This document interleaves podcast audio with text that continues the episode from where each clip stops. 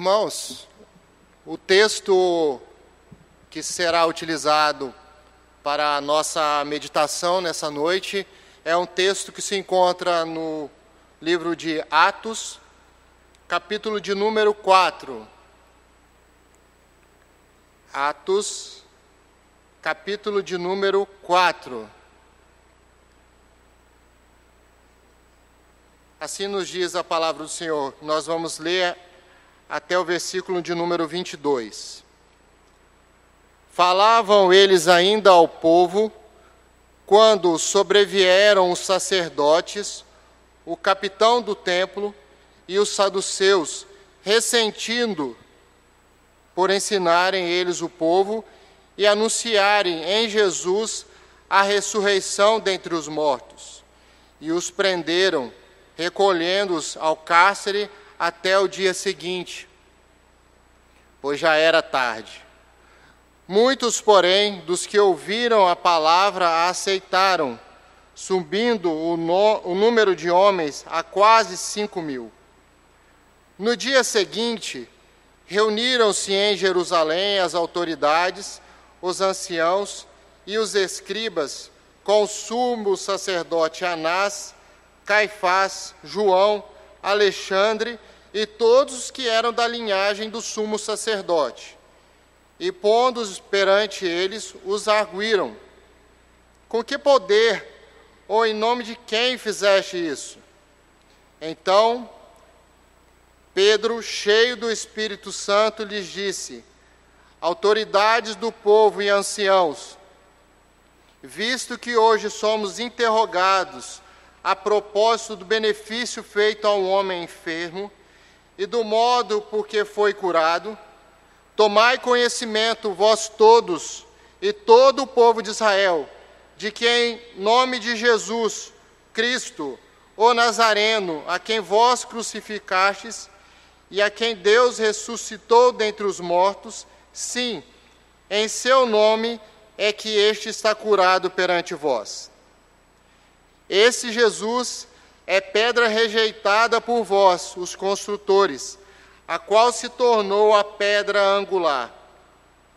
E não há salvação em nenhum outro, porque abaixo do céu não existe nenhum outro nome dado entre os homens, pelo qual importa que sejamos salvos. Ao verem a intrepidez de Pedro e João, sabendo que eram homens iletrados e incultos, admiraram-se e reconheceram que haviam eles estado com Jesus.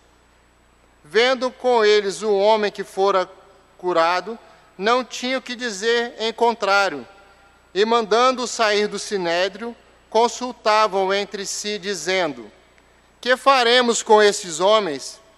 Pois na verdade é manifesto a todos os habitantes de Jerusalém que um sinal notório foi feito por eles, e não podemos negar. Mas, para que não haja maior divulgação entre o povo, ameacemos-los para não mais falarem nesse nome a quem quer que seja. Chamando-os, ordenaram-lhes que absolutamente não falassem, nem ensinassem o nome de Jesus. Mas Pedro e João lhes responderam: Julgai se é justo diante de Deus ouvir-vos antes a vós outros do que a Deus. Pois nós não podemos deixar de falar das coisas que vimos e ouvimos. Depois, ameaçando-os mais ainda, os soltaram, não tendo achado como os castigar por causa do povo porque todos glorificavam a Deus pelo que acontecera. Ora, tinha mais de 40 anos aquele em que se operara essa cura milagrosa. Irmãos, nessa noite pretendemos, examinando esse texto de Atos, capítulo de número 4, tratar da seguinte temática: influenciados, governados por Jesus. Influenciados barra governados por Jesus.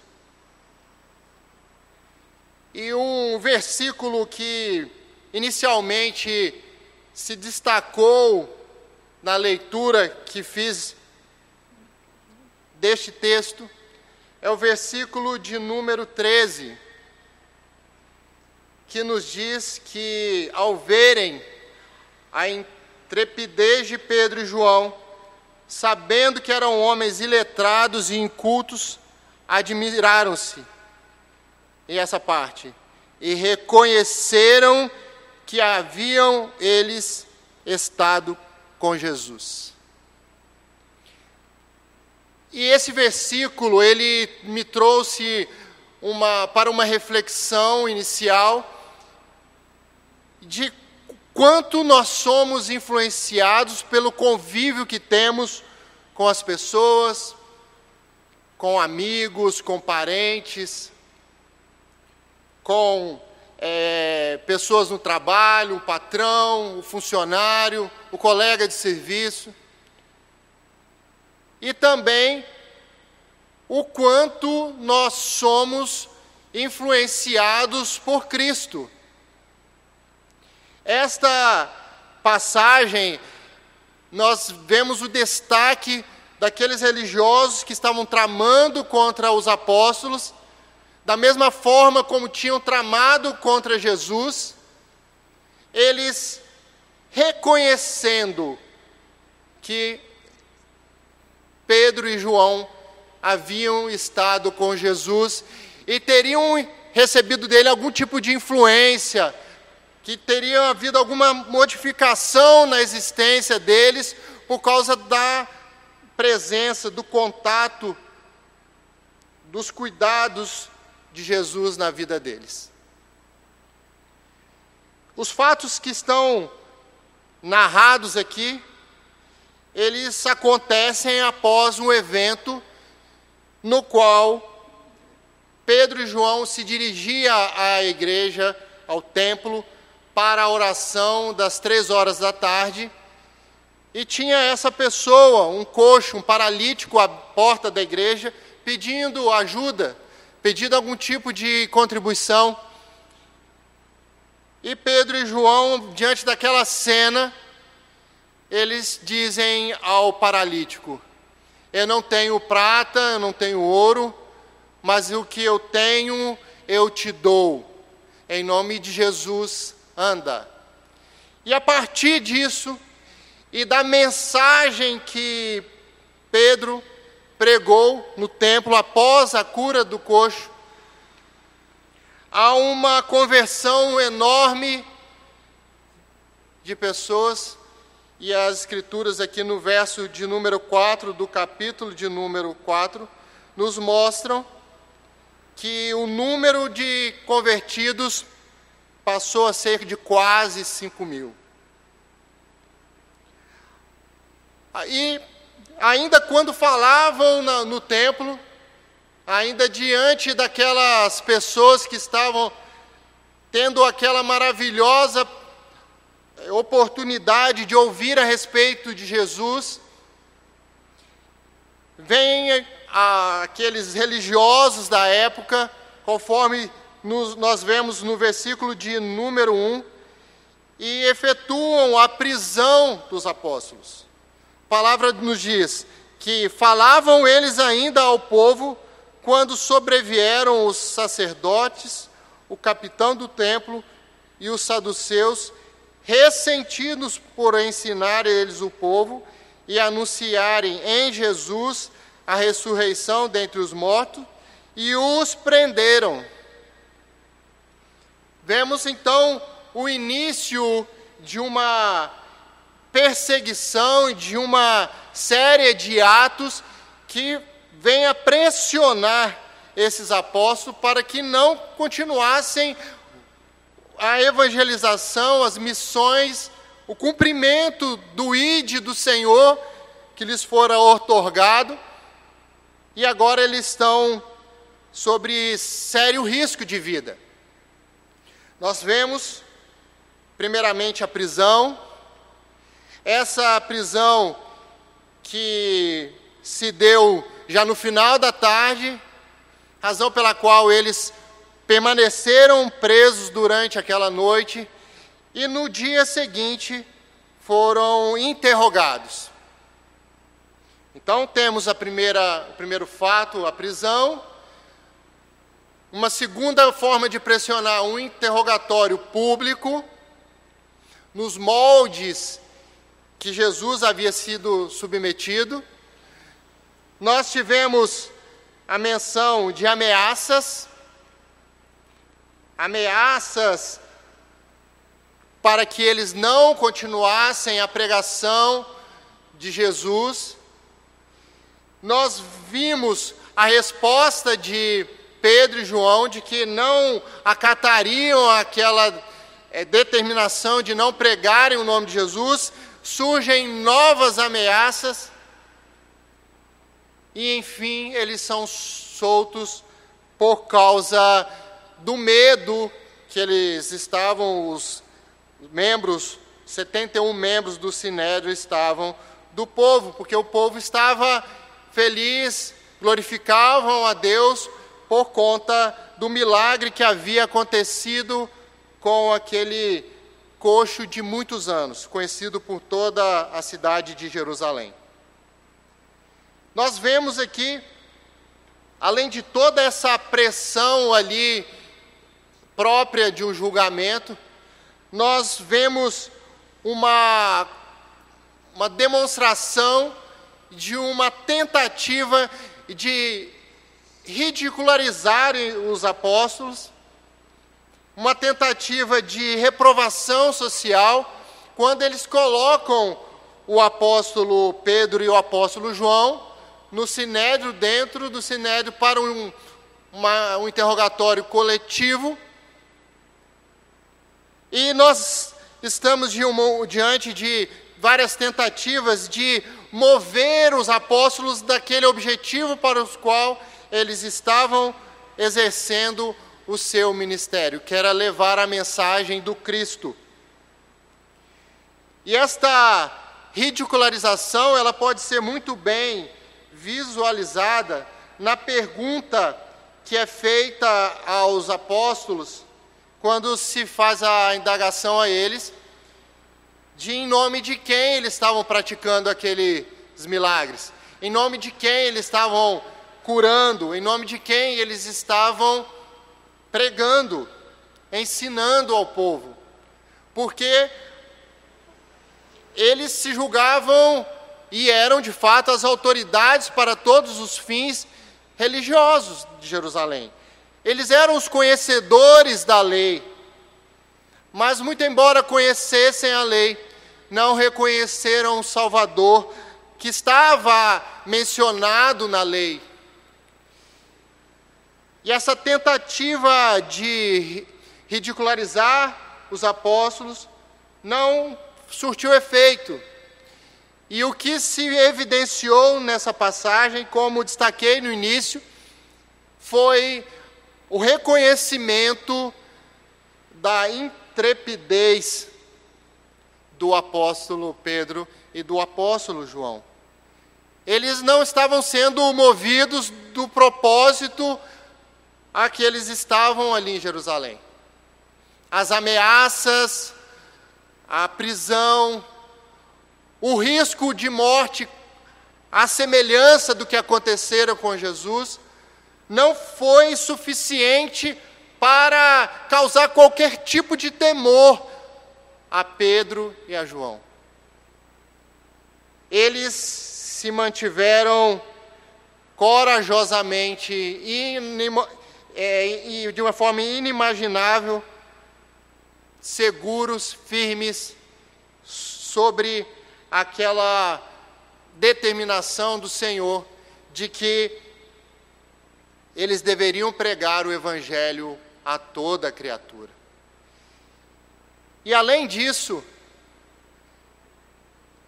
Pedro estava com a sua fé inabalável, fé essa inabalável e com vistas àquela mensagem de Cristo aos discípulos de que quando eles estivessem diante de autoridades que eles seriam levados, que não eram para eles se preocuparem com o que haveriam de dizer, porque o Espírito Santo de Deus lhes diria o que deveriam dizer. E a intrepidez de Pedro, ele, ela é tão destacada que no versículo de número 10, ele, ao responder a pergunta dos seus interrogadores, ele diz: Tomai conhecimento, vós todos, e todo o povo de Israel, de que em nome de Jesus Cristo, o Nazareno, Nazareno, quem vós crucificastes, e a quem Deus ressuscitou dentre os mortos, sim, em seu nome é que este está curado perante vós. Vemos que Pedro está tão seguro que ele anuncia que esta resposta deveria ser de conhecimento não só daqueles membros do sinédrio, como todos os demais presentes, e além disso, a todo o povo de Jerusalém. Todo o povo deveria tomar ciência, todo o povo de Israel deveria tomar ciência de que é em nome de Jesus que tais fatos aconteceram. Tomar conhecimento, vós, vós todos. Se vocês acham, em outras palavras, que vocês estão me atemorizando, eu vou anunciar uma mensagem que é para conhecimento de vocês, de todos que estão aqui presentes e de todo o povo de Israel.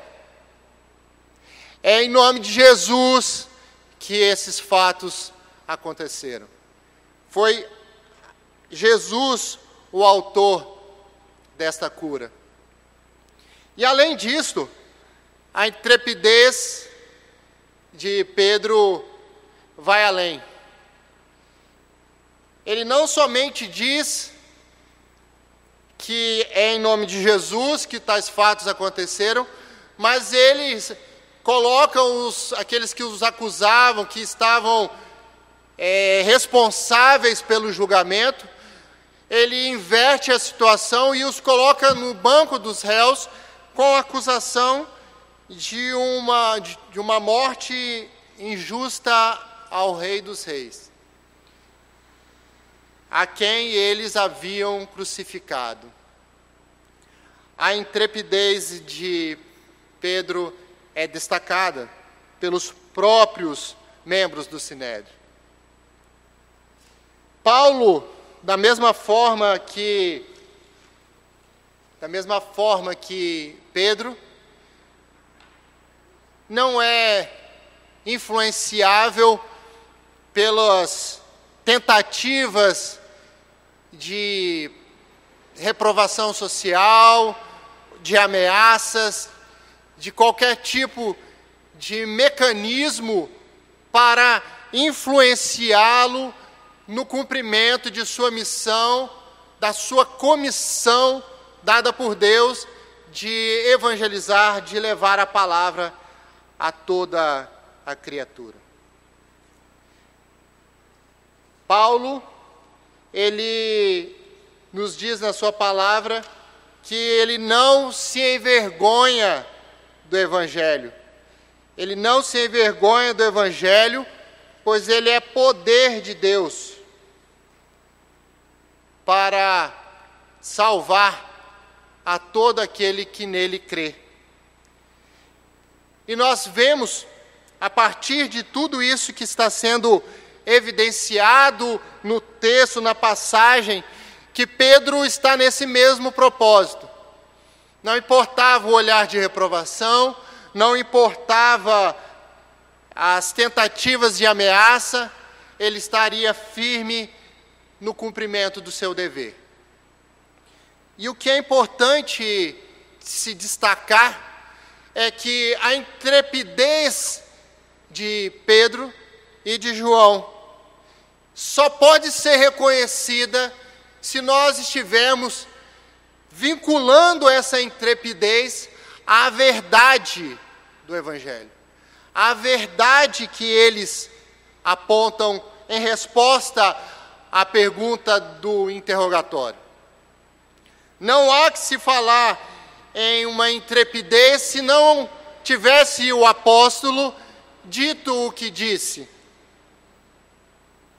Ele reconhece Jesus como Senhor, reconhece a ressurreição de Cristo, tudo isto que era considerado abominável pelos religiosos. Os religiosos não aceitavam essas doutrinas trazidas pelos apóstolos. Essas doutrinas verdadeiras, obras da revelação do próprio Senhor Jesus, elas que, que nos permite concluir que era de fato de uma intrepidez grande a mensagem de Pedro e de João. Porque não estamos diante de uma simples é, erudição na fala, mas uma demonstração de que eles não seriam afetados por qualquer elemento externo na divulgação de sua mensagem. E a pergunta que nós precisamos de fazer é se isso tem acontecido com as nossas vidas. De fato, nós temos sido é, persuadidos pelo mundo, pelas tentativas de nos calar, ou nós estamos firmados em Cristo, confiantes nele e cumpridores efetivos dos propósitos que ele nos comissionou. Sproul, em uma de suas obras, ele faz uma observação muito interessante a respeito desta necessidade de termos uma mensagem individual, uma mensagem da igreja condizente com a verdade revelada pelo Senhor nas Escrituras. Me permitam a leitura.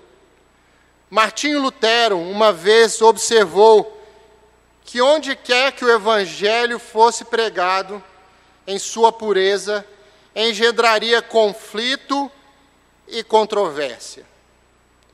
Vivemos numa era que abomina a controvérsia e somos inclinados a evitar o conflito.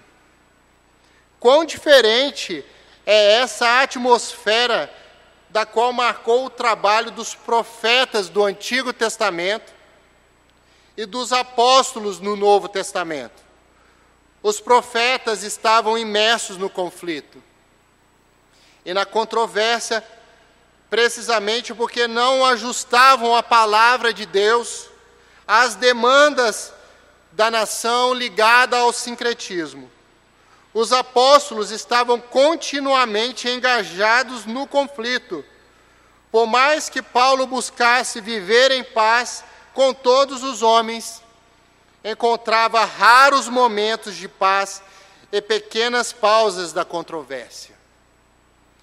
O fato de que gozamos de uma relativa proteção contra ataques violentos pode indicar um amadurecimento da civilização moderna com relação à tolerância religiosa.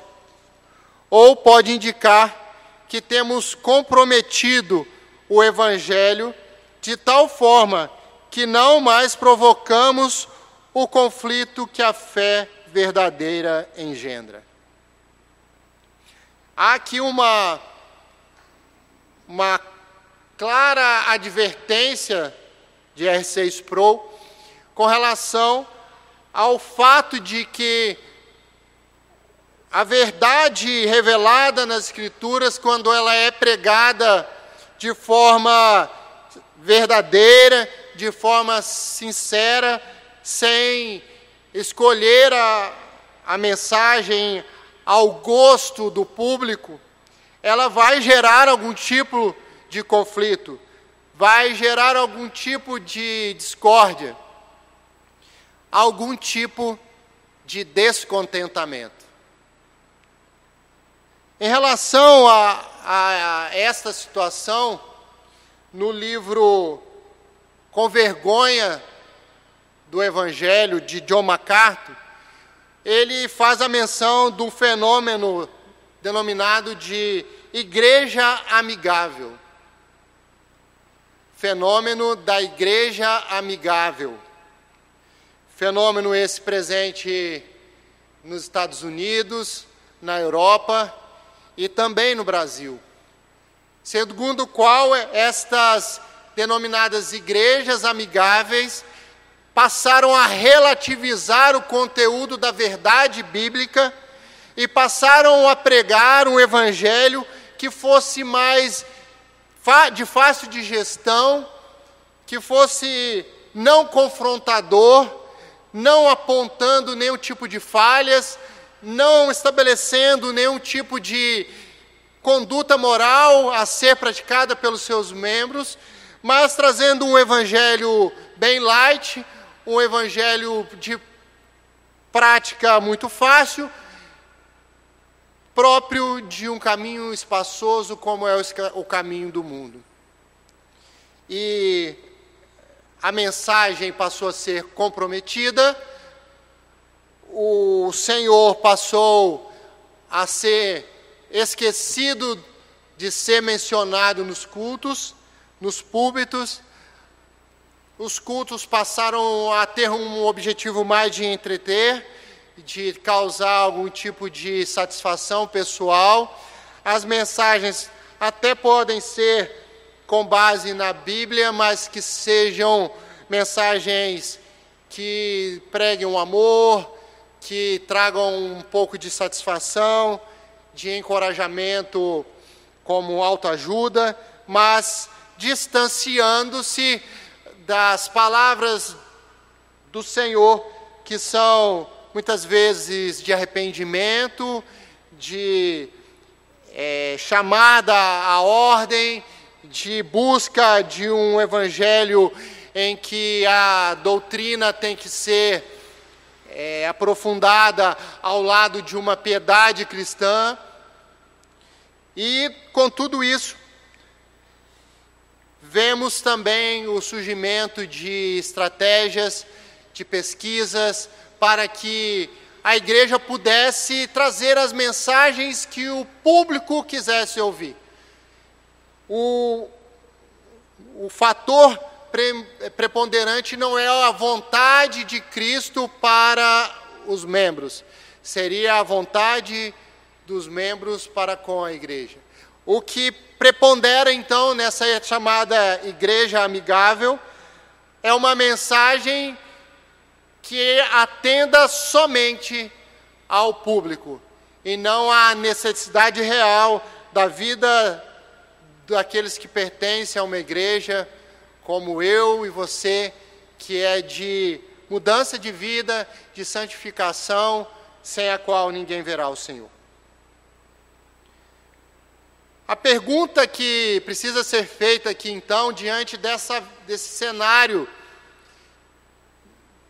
moderno de uma igreja amigável, é se não seria esta, esse sucesso da pregação de Pedro um fruto de uma, de uma estratégia de marketing bem sucedida, ou de uma é, erudição, uma, um estudo de oratória bem desenvolvido, ou até mesmo técnicas de neurolinguística que são implementadas para que os destinatários da fala, da pregação, do discurso de Pedro viessem a ser alcançados. Mas o versículo de número 8 nos mostra que nada disso serve de justificativa para o êxito do apóstolo Pedro e de João, apóstolo João, nem suas pregações em Jerusalém.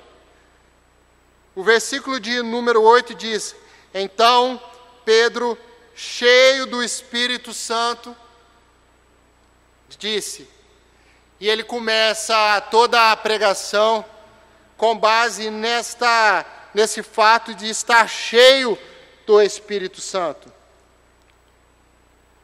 O autor da mensagem que Pedro fizera antes de, de ser interrogado aqui e discorrer, e também aqui no Sinédrio, é o próprio Espírito Santo.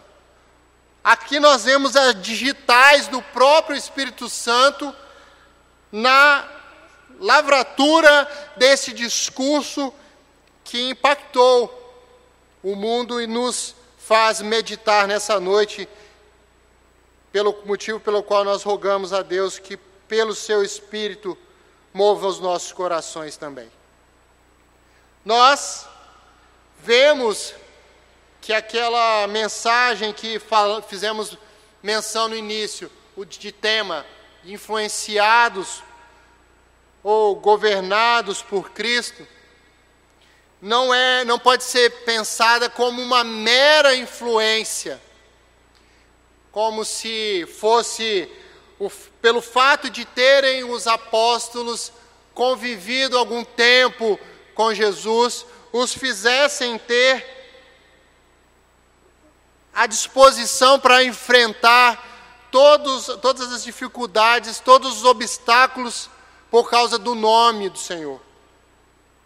Eles estavam aqui entre a cruz e a espada e optaram por abraçar a cruz de Cristo, não importando quais as consequências adviriam disso. Eles se mostraram não apenas somente influenciados por Cristo, eles se mostraram sim como se tivessem sido governados mesmo, presididos por Cristo, presididos pelo Espírito Santo de Cristo. Em Gálatas, capítulo de número 2, versículos 19 e 20, Gálatas, capítulo de número 2. Gálatas, capítulo de número 2, versículos 19 e 20.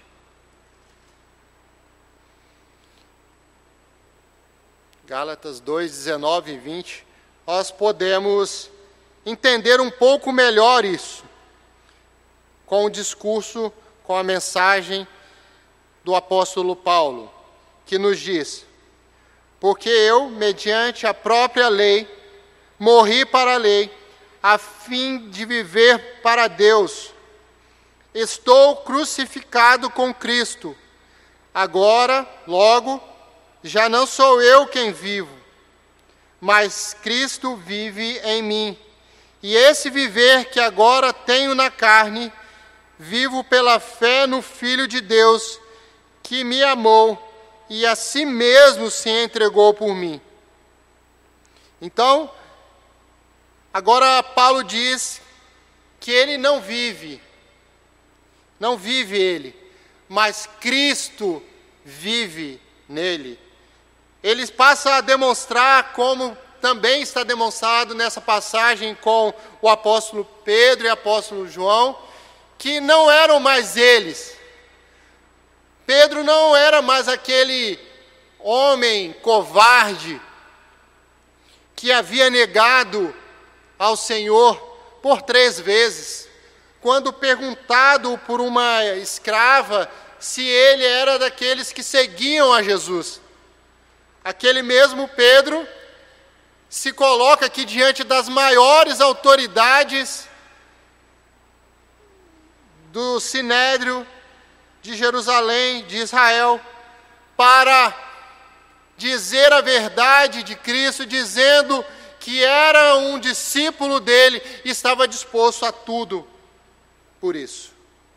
Estava disposto a morrer pelo nome de Cristo, estava disposto a ser preso, tudo fruto da ação de um verdadeiro arrependimento e da ação poderosa do Espírito Santo. E não podemos negligenciar aqui o fato de ter o derramamento do Espírito Santo ocorrido logo no início de Atos, como um fator crucial para que os apóstolos pudessem ter um comportamento dessa natureza, um comportamento que se sujeitasse à ação do Espírito Santo completamente. Eles passaram a viver em uma, a uma poderosa manifestação de avivamento que sem o Espírito Santo de Deus eles não poderiam viver. O sentido real desse influenciados é governados mesmo por Cristo. Precisamos, como Paulo, como Pedro, nos submeter a esse tipo de governo. Não mais sujeito às pressões do mundo, que são muitas, para nós não falarmos a respeito de Jesus, mas uma forte segurança no nosso Senhor de que haveremos de ser fiéis até a morte para herdarmos a salvação em Cristo Jesus. Como disse, e para concluir, nós precisamos nos lembrar de que a verdade precisa ser anunciada. E Pedro o fez nessa pregação, declarando no versículo de número 10 que Jesus Cristo ressuscitou dentre os mortos. Jesus Cristo ressuscitou dentre os mortos e também nós ressuscitamos juntamente com Ele. Essa mensagem de que Jesus ressuscitou dentre os mortos é uma das mensagens centrais do Evangelho. Sem a ressurreição não há justificação, sem ressurreição não há perdão de pecados, sem ressurreição não há novo nascimento. Abram suas Bíblias na primeira carta de Paulo aos Coríntios, capítulo de número 15. Primeira carta de Paulo aos Coríntios, capítulo de número 15, versículo de número 12 em diante. Ora, se é corrente pregar-se que Cristo ressuscitou dentre os mortos, como, pois, afirma alguns dentre vós que não há ressurreição de mortos? E se não há ressurreição de mortos, então Cristo não ressuscitou. E se Cristo não ressuscitou, é vã a nossa pregação e vã a nossa fé.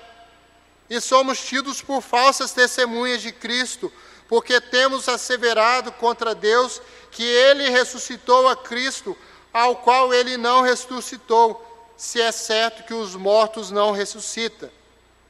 Porque se os mortos não ressuscitam, também Cristo não ressuscitou. Esse Cristo não ressuscitou, é vã a vossa fé, e ainda permaneceis nos vossos pecados. E ainda mais, os que dormiram em Cristo pereceram. Se a nossa esperança em Cristo se limita apenas a essa vida, somos os mais infelizes de todos os homens. Aqui está uma importante mensagem, uma importante declaração que um filho de Cristo, que um, uma pessoa que é governada por Ele deve ter sempre nos lábios. Que Jesus ressuscitou dentre os mortos e que nós ressuscitamos juntamente com Ele para uma vida aqui na terra, em novidade de vida e também seremos ressuscitados no dia final, com o corpo glorificado.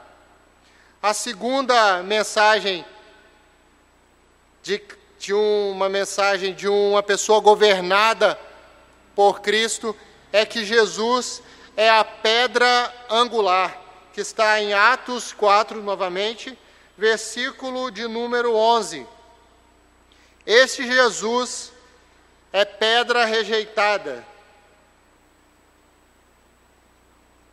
por vós, os construtores, a qual se tornou a pedra angular. Esta mensagem está também em Efésios, capítulo de número 2. Efésios, capítulo de número 2, versículos 19 a 22.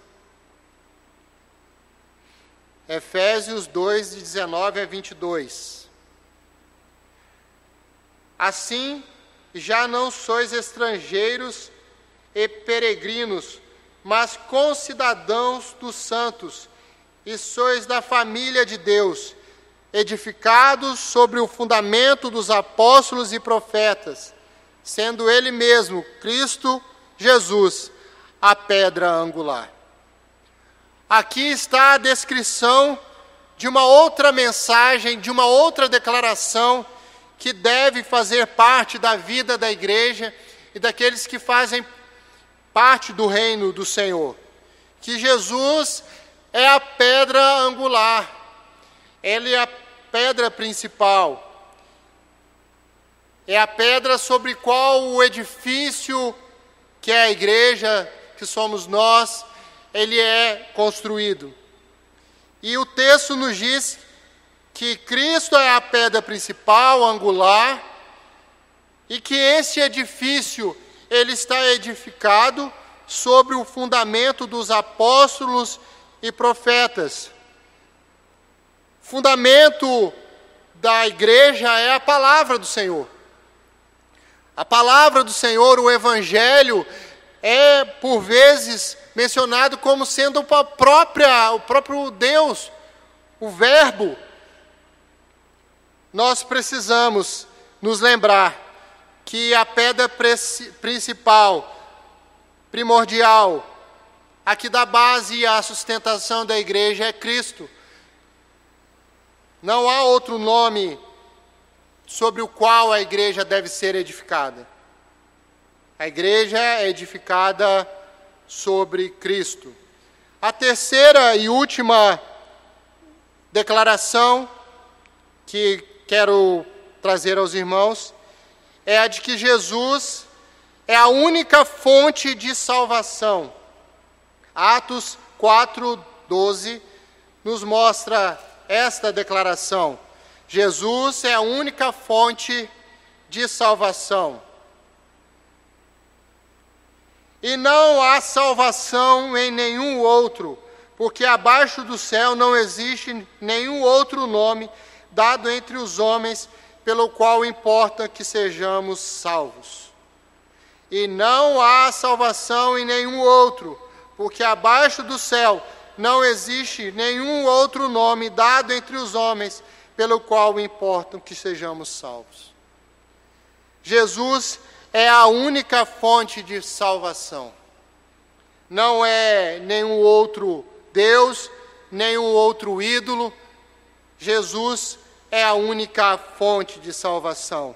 Nenhuma instituição nos dará a salvação. É somente Cristo. Só Cristo é que nos permite a salvação.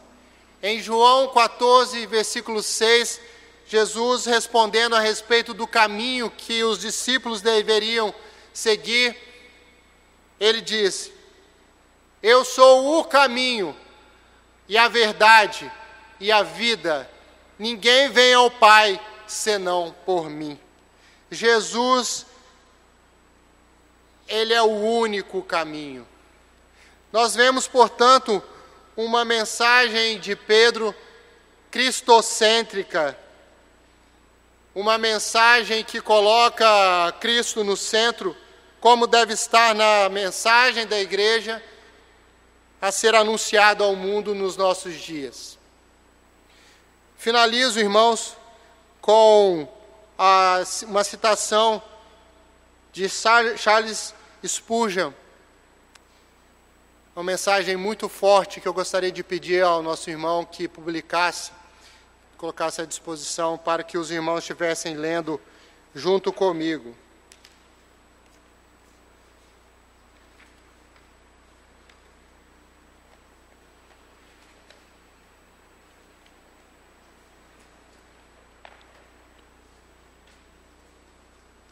Será que um homem que ama o seu Senhor estaria disposto a ver Jesus vestindo uma coroa de espinhos, enquanto ele mesmo almeja uma coroa de louros? Haveria Jesus de ascender ao trono por meio da cruz, enquanto nós esperamos ser conduzidos para lá nos ombros das multidões, em meio a aplausos? Não seja tão fútil em sua imaginação. Avalie o preço.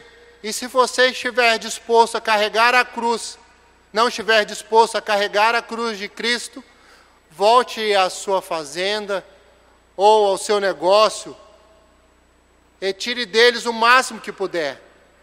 Mas permita-me sussurrar em seus ouvidos que aproveita ao homem ganhar o mundo inteiro e perder a sua alma?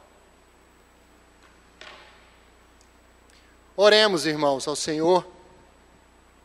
Senhor Deus, nós acabamos de meditar na tua palavra através da inspiração do teu Santo Espírito que o Senhor deu ao apóstolo Pedro para discursar e discurso esse que ilumina as nossas vidas, jorra luz sobre as nossas vidas, Pai para que nós não venhamos a ser condescendentes com o mundo, venhamos a ser corajosos em Ti, intrépidos no Senhor pela ação do Teu Espírito Santo otorgado às nossas vidas. O teu, que o Teu Santo Espírito possa nos manter firmes, inabaláveis na Tua presença, nos dando toda a segurança que precisamos ter para enfrentar as reprovações do mundo, as ridicularizações pelas quais nós passamos, mas que pelo Senhor nós reconhecemos que nada se compara à opinião do Senhor sobre as nossas vidas. Que nós, nessa noite, possamos receber de Ti toda a segurança, toda a confiança, para de fato pregarmos um Evangelho puro mesmo que enfrentemos todas as dificuldades que são naturais desse tipo de mensagem. Que o Senhor não deixe que sejamos igrejas amigáveis, igrejas que pensam agradar as pessoas mais do que ao Senhor. Que nós não venhamos ser transformados pelo mundo, mas como os os membros da igreja primitiva, nós venhamos a ser aqueles que transformam, que transtornam o mundo com a mensagem do Evangelho. Nos dê uma noite protegidas pelo Senhor, uma, uma semana abençoada por Ti, guarde-nos de todo mal, para a honra e glória do Senhor Jesus. Amém.